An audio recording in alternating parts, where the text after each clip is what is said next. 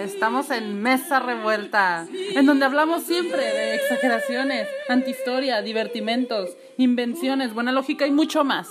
En Mesa Revuelta con Pablo Urbina y sus amigos imaginarios.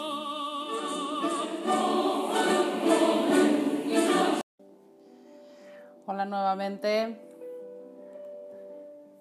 Bueno, este, comenzamos con la sexta historia. Esta vez va a ser la sexta historia. Mi nombre es Paola Urbina y voy a estar con ustedes narrándoles estas deliciosas historias que deleitan nuestros oídos. Bueno, no es tanto, ¿eh? La sexta historia, bueno, sí, la verdad sí es algo, pero déjenmelo a mí. Ustedes relájense, pónganse cómodos, háganse un cafecito, un tecito, es más, ustedes sabrán. Yo voy a empezar a leer ya, ¿eh? Una, dos, tres. Ahí vamos. Esta es la sexta historia de las historias de Simba del Marino que trata del sexto viaje. Ya después de que todos se sentaron a escucharlo y todo eso, bueno, le toca a él hablar. Y comienza así. Sabed, oh todos vosotros, mis amigos, mis compañeros y mis queridos huéspedes, que al regreso de mi quinto viaje estaba yo un día sentado delante de mi puerta tomando el fresco, y he aquí que llegué al límite del asombro cuando vi pasar por la calle unos mercaderes que al parecer volvían de viaje. Al verlos recordé con satisfacción los días de mis retornos. Ay, este hombre otra vez se quiere ir. no entiende. La alegría que experimentaba al encontrar a mis parientes, amigos y antiguos compañeros y la alegría aún mayor de volver a, a ver mi país natal. Y este recuerdo incitó a mi alma al viaje y al comercio. Resolví, pues, viajar. Compré ricas y valiosas mercaderías a propósito para que el comercio por mar mandé cargar los fardos y partí de la ciudad de Bagdad con dirección a la Basora. Allí encontré una gran nave llena de mercaderes y de notables, que llevaban consigo mercancías suntuosas. Hice embarcar mis fardos con los suyos a bordo de aquel navío y abandonamos en paz la ciudad de Basora. Nos dejamos de navegar, bueno, perdón, ¿eh? no dejamos de navegar de nuevo de pueblo en pueblo y de ciudad en ciudad, vendiendo, comprando y alegrando la vista con el espectáculo de los paisajes, de los hombres, viéndonos favorecidos constantemente por una feliz navegación, que aprovechábamos para gozar de la vida. Pero un día, entre los días, cuando nos creíamos en completa seguridad, oímos gritos de desesperación. Era nuestro capitán quien los lanzaba. Al mismo tiempo, le vimos tirar al suelo el turbante, golpearse el rostro, mecerse las barbas y dejarse caer en mitad del buque, presa de un pesar inconcebible. Entonces, todos los mercaderos y, los mercaderes y pasajeros le rodeamos y le preguntamos, Oh, capitán, ¿qué sucede? Sabed vuestra gente aquí reunida, dijo el capitán, que nos hemos extraviado con nuestro navío y hemos salido del mar en que estábamos para entrar en otro mar cuya derrota no conocemos. Y si Alá no nos depara algo, ah no, y si Alá no nos depara algo que nos salve de este mar, quedaremos aniquilados cuantos estábamos aquí. Por lo tanto, hay que suplicar a Alá el Altísimo que nos saque de este trance. Dicho esto, el capitán se levantó y subió el palo mayor y quiso, y quiso arreglar las velas, pero de pronto sopló con violencia el viento y echó al navío hacia atrás tan bruscamente que se rompió el timón cuando estábamos cerca de una alta montaña. Entonces el capitán bajó del palo y, exclamó, No hay fuerza ni recurso más que en Alá el Altísimo y Todopoderoso. Nadie puede detener el destino. Por Alá, hemos caído en una perdición espantosa, sin ninguna probabilidad de salvarnos. Ay, como dicen Alá en este cuento, ¿verdad? Ay, ya me hartó Alá. no, no es cierto. Bueno, total. Al oír tales palabras, todos los pasajeros se echaron a llorar por propio impulso y despidiéndose unos de otros antes de que se acabe de su existencia y se perdiera toda esperanza. De pronto, el navío se inclinó hacia la montaña y se estrelló y se dispersó en tablas por todas partes. Y cuantos estábamos dentro, nos sumergimos. Y los mercaderos cayeron al mar, y unos se ahogaron y otros se agarraron a la montaña con sabida y pudieron, y pudieron salvarse. Yo fui uno de los que pudieron agarrarse a la montaña. Estaba tal estaba tal montaña situada en una isla muy grande, cuyas costas aparecían cubiertas por restos de buques naufragados y de toda clase de residuos. En ese sitio en que tomábamos tierra, vimos, uh, Vimos a nuestro alrededor una cantidad prodigiosa de fardos y mercancías y objetos valiosos de todas clases arrojados por el mar. Y yo empecé a andar por el medio de aquellas cosas dispersas y a los pocos pasos llegué a un, a un riachuelo de agua dulce que al revés de todos los demás ríos que más van a desaguar en el mar, salía de la montaña y se alejaba del mar para internarse más adelante en una gruta situada al pie de aquella montaña y desaparecer por ella. ¡Órales! Pero había más. Observé que las orillas de aquel río estaban sembradas de piedras, de rubíes, de gemas de todos los colores, de pedrería de todas formas y de metales preciosos. Y todas aquellas piedras preciosas abundaban, tanto como los guijarros, tanto como los guijarros en el cauce de un río. Así es que todo aquel terreno brillaba y centellaba con mis reflejos y luces, de manera que los ojos no podían soportar su resplandor. Noté también que aquella isla contenía la mejor calidad de, madera aloe y de aloe comarí. Aloe chino y de aloe comarí. ¿Cuál es el aloe comarí? No sé, voy a investigar. Escríbanle, por favor, tarea. bueno, no, aquí no hay tarea. También había en aquella isla una fuente de ámbar bruto líquido, del color del betún, que emanaba como cera derretida por el suelo bajo la acción del sol y salía del mar grandes peces para devorarlo, y se lo calentaban dentro y lo vomitaban al poco tiempo en la superficie del agua, y entonces se endurecía y cambiaba de naturaleza y color. Órale, me imagino que también de precio, porque ya pasando por el pez ya es más caro. Bueno, y las olas lo llevaban a la orilla embalsamándola. En cuanto al ámbar, que no tragaban los peces, se derretía bajo la acción de los rayos del sol y esparcía, por toda la isla un olor semejante al del almizcle. He de deciros asimismo que todas aquellas riquezas no le servían a nadie, puesto que nadie pudo llegar a aquella isla y salir de ella, y salir de ella vivo ni muerto. Wow. En efecto, todo navío que se acercaba a sus costas estrellábase contra la montaña y también podía subir a la montaña porque era inaccesible. Wow. No, no, no, no, no, no, no, no. Y nadie, a ver, a ver. Y nadie podía subir a la montaña porque era inaccesible. De modo que los pasajeros que lograron salvarse del naufragio de nuestra nave y yo entre ellos quedamos muy perplejos y estuvimos en la orilla, asombrados con todas las riquezas que teníamos a la vista y con la salsera suerte de que nos aguardaba en medio de tanta suntuosidad. Así estuvimos durante bastante, eh, bastante rato en la orilla sin saber qué hacer y después, como habíamos encontrado algunas provisiones, nos las repartimos con toda equidad. Y mis compañeros, que no estaban acostumbrados a las aventuras, se comieron su parte de una vez o en dos, y no tardaron al cabo de cierto tiempo, variable según la resistencia de cada cual, en sucumbir uno tras otro por falta de alimento, o sea, en morirse, se empezaron a morir de hambre.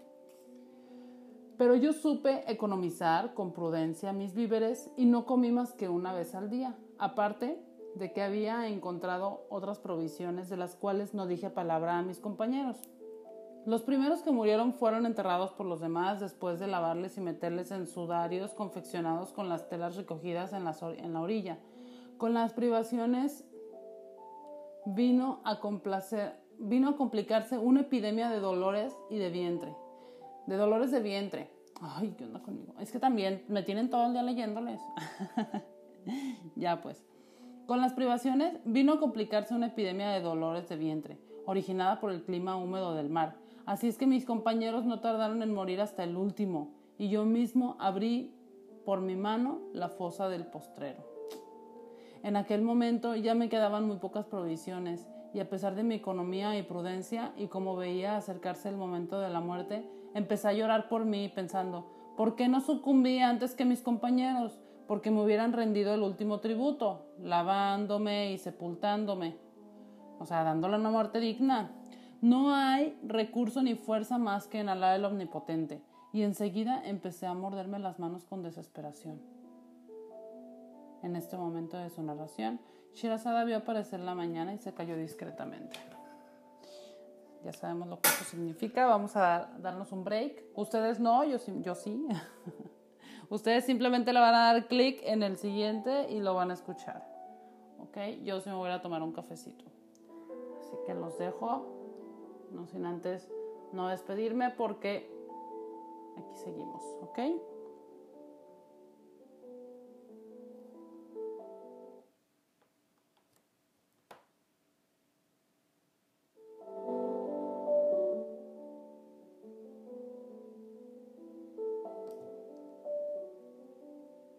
esa música está muy triste. Vamos a poner algo más alegre.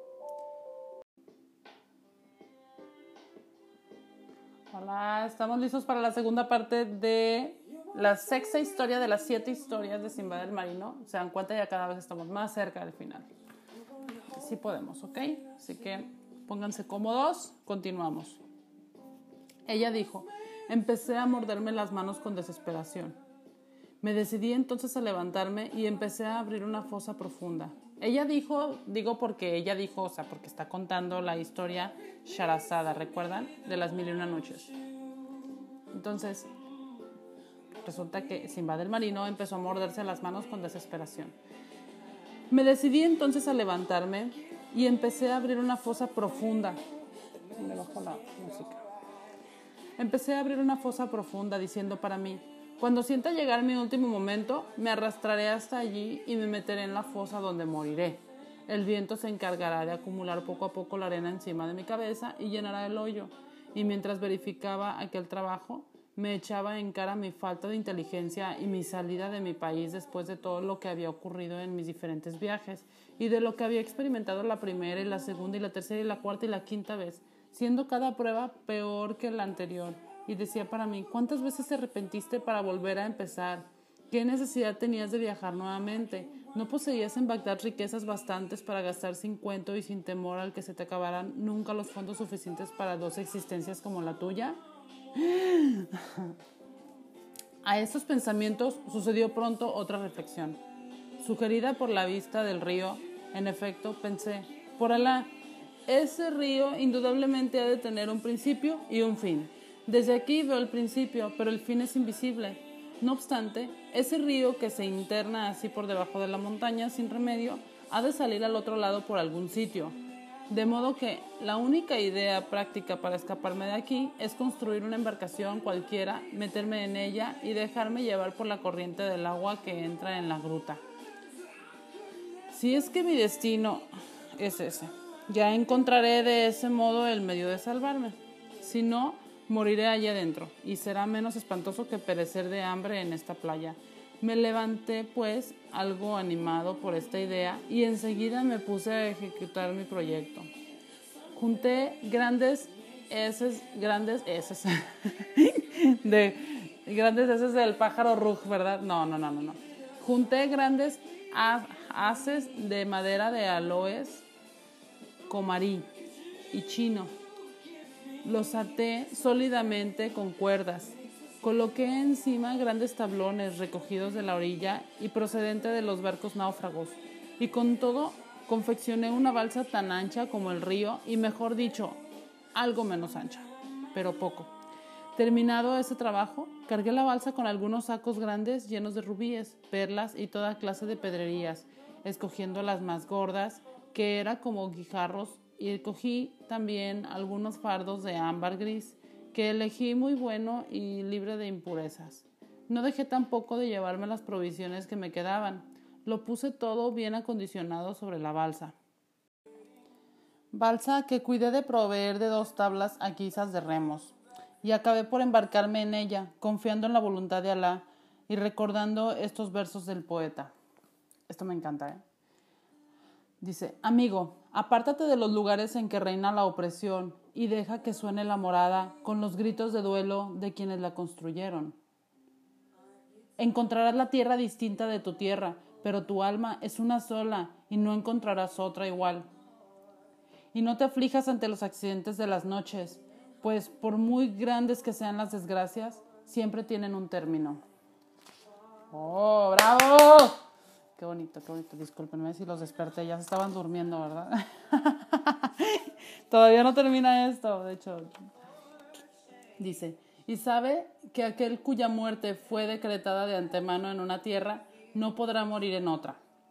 Y en tu desgracia no envíes mensajes a ningún consejero, ningún consejero mejor que tu alma propia. Ahora sí, bravo, bravo, bravo. Un bravo discreto. Muy bien. Me encantó, ¿eh?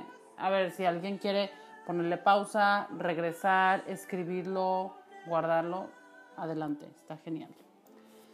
Continuamos. La, la balsa fue, pues, arrastrada por la corriente bajo la bóveda de la gruta, donde empezó a rozar con aspereza contra las paredes y también mi cabeza recibió varios choques, mientras que yo, espantado por la oscuridad completa en que me vi de pronto, quería ya volver a la playa, pero no podía retroceder. La fuerte corriente me arrastraba cada vez más adentro y el cauce del río tan pronto se estrechaba como se estrechaba, en tanto que iban haciéndose más densas las tinieblas a mi alrededor, cansándome muchísimo. Entonces Soltando los remos, que por cierto no me servían de gran cosa, me tumbé boca abajo en la balsa con objeto de no romperme el cráneo contra la bóveda. Y no sé, no sé cómo fui insensibilizándome en, un profundo sueño. Debió este durar un año o más. Ay, dormirme un año, ahora te imaginas que te duermas un año. Debió este durar un año o más, a juzgar por la pena que lo originó. El caso es que al despertarme me encontré en plena claridad, en plena claridad. Abrí más los ojos y me encontré tendido en una hierba de una vasta campiña. Y mi balsa estaba amarrado junto a un río. Y alrededor de mí había indios y abisinios. Cuando me vieron ya despertó ya despierto aquellos hombres, se pusieron a hablarme, pero no entendí nada de su idioma y no les pude contestar. Empezaba a creer que era un sueño todo aquello, cuando advertí que hacía mi avanzada... No, cuando advertí que hacia mi avanzada un hombre que me... No, no, no, Paola, dice. Cuando advertí que hacia mí avanzaba un hombre que me dijo en árabe. La verdad, qué diferencia. La paz contigo, hermano nuestro. ¿Quién eres? ¿De dónde vienes? ¿Y qué motivo te trajo a este país? Nosotros somos labradores que venimos aquí a regar nuestros campos y plantaciones. Vimos la balsa en que te dormiste y la hemos sujetado y amarrado a la orilla. Después nos aguardamos a que despertaras tú solo para no asustarte. Cuéntanos ahora qué, aventura, qué aventura te condujo a este lugar. Por Alá sobre, sobre ti, oh Señor, dame primeramente de comer porque tengo hambre y preguntándome todo cuanto gustes después, contesté. Eso sí es cierto. ¿eh? Ya habíamos visto que la regla principal es que si vas a interrogar a alguien que llega a tu casa o a donde lo recibas, pues primero darle de comer y ahora sí ya podrás preguntarle lo que quieras, ¿verdad? Al oír estas palabras, el hombre se apresuró a traerle alimento y comía hasta que me encontré harto y tranquilo y reanimado. Entonces comprendí que recordaba el alma, recobraba el alma y di gracias a Alá por todo lo ocurrido y me felicité por haberme librado de aquel río subterráneo tras de lo cual conté a quienes me rodeaban todo lo que me aconteció desde el principio hasta el fin. Cuando hubiera oído mi relato, quedaron maravillosamente asombrados y, y comenzaron entre sí. Y el, que hablaba, y el que hablaba árabe me explicaba lo que se decían, como también les había hecho comprender mis palabras. Tan admirados estaban todos que querían llevarme junto a su rey para que oyera mis aventuras. Yo consentí inmediatamente y me llevaron y no dejaron tampoco de transportar la balsa como estaba, con sus fardos de ámbar y sus sacos llenos de pedrería. El rey al cual le contaron quién era yo, me recibió con mucha cordialidad. Y en este momento de su narración, Shirazada vio aparecer la mañana y se cayó discretamente.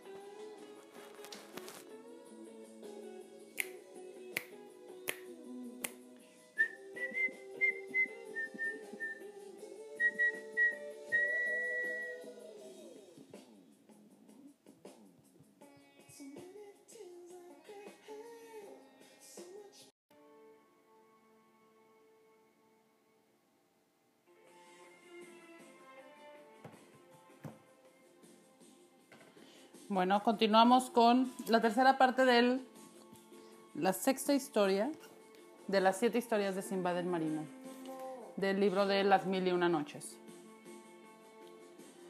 Ok, el rey al cual le contaron quién era yo, me recibió con mucha cordialidad y después de recíprocos salams, me pidió que yo mismo le contase mis aventuras.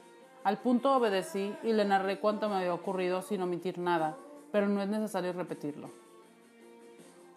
Oído mi relato, el rey de aquella isla, que era la de Serendip, llegó al límite del asombro y me felicitó mucho por haber salvado la vida a pesar de tanto peligro corrido.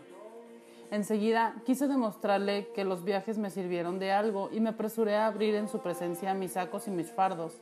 Entonces el rey, que era muy inteligente en pedrería, admiró mucho mi colección y yo, por, por deferencia a él, escogí un ejemplar muy hermoso de cada especie de piedra esa palabra deferencia, subrayenla, busquen este, definición eso para ver en qué, de qué manera se puede utilizar, ¿verdad? En otras frases. Va a pasar de cuando aprendes una palabra nueva y no hayas dónde meterla, ¿verdad? Con tus amigos. bueno, seguimos. Escogí un ejemplar muy hermoso de cada especie de piedra, como asimismo perlas grandes y pedazos de oro y plata, y se los ofrecí de regalo. Avínose a aceptarlos y en cambio me colmó de consideraciones y de honores, y me rogó que habitara en su propio palacio. Así lo hice, y desde aquel día llegué a ser amigo del rey y uno de los personajes principales de la isla. Y todos me hacían preguntas acerca de mi país, y yo les contestaba y les interrogaba acerca del suyo, y me respondían. Así supe que la isla de Serendip tenía 80 parasangas, 80 parasangas de longitud y 80 de, de anchura. Parasangas es como una medida, ¿no? Que poseía una montaña que era la más alta del mundo, en cuya cima había vivido nuestro padre Adán cierto tiempo, que encerraba muchas perlas y piedras preciosas, menos bellas en realidad que las mismas de los fardos y muchos cocoteros. Un día, el rey de Serendip me interrogó acerca de los asuntos públicos de Bagdad y del modo que tenía que gobernar el califa Harun y Rashid. Y yo le conté cuán equitativo el magnánimo era el califa y le hablé extensamente de sus méritos y sus buenas, de sus buenas cualidades. Y el rey de Serendip se maravilló y me dijo, por Alá, veo que el califa conoce verdaderamente la cordura y el arte de gobernar su imperio, y acabas de hacer que le tome gran afecto, de modo que desearía prepararle algún regalo digno de él y enviárselo contigo, yo contesté enseguida, escucho y obedezco, mi señor. Ten la seguridad de que entregaré fielmente tu regalo al califa, que llegará al límite del encanto, y al mismo tiempo le pediré, le diré cuán excelente amigo suyo eres y que puede contar con tu alianza. Oídas estas palabras, el rey de Serendip dio algunas órdenes a, sus chambelanes que se apresuraron a obedecer y he aquí en qué consistía un regalo que me dieron para el califa Harun al-Rashid. Primeramente, había una gran vasija tallada por un solo rubí de color admirable, que tenía medio pie de altura y un dedo de espesor. Esta vasija, en forma de copa, estaba completamente llena de perlas redondas y blancas, como una avellana cada día. Además, había una alfombra hecha con una especie de piel de serpiente, con escamas grandes como un dinar de oro Wow, ¿se imaginan caminar por una alfombra tan grande? Bueno, o sea, con las... Dice que tenía escamas así como tipo serpientes, son de esas que le, mueves y cambia de color. Bueno, que tenía la virtud de curar de todas las enfermedades a quienes se acostaban en ella.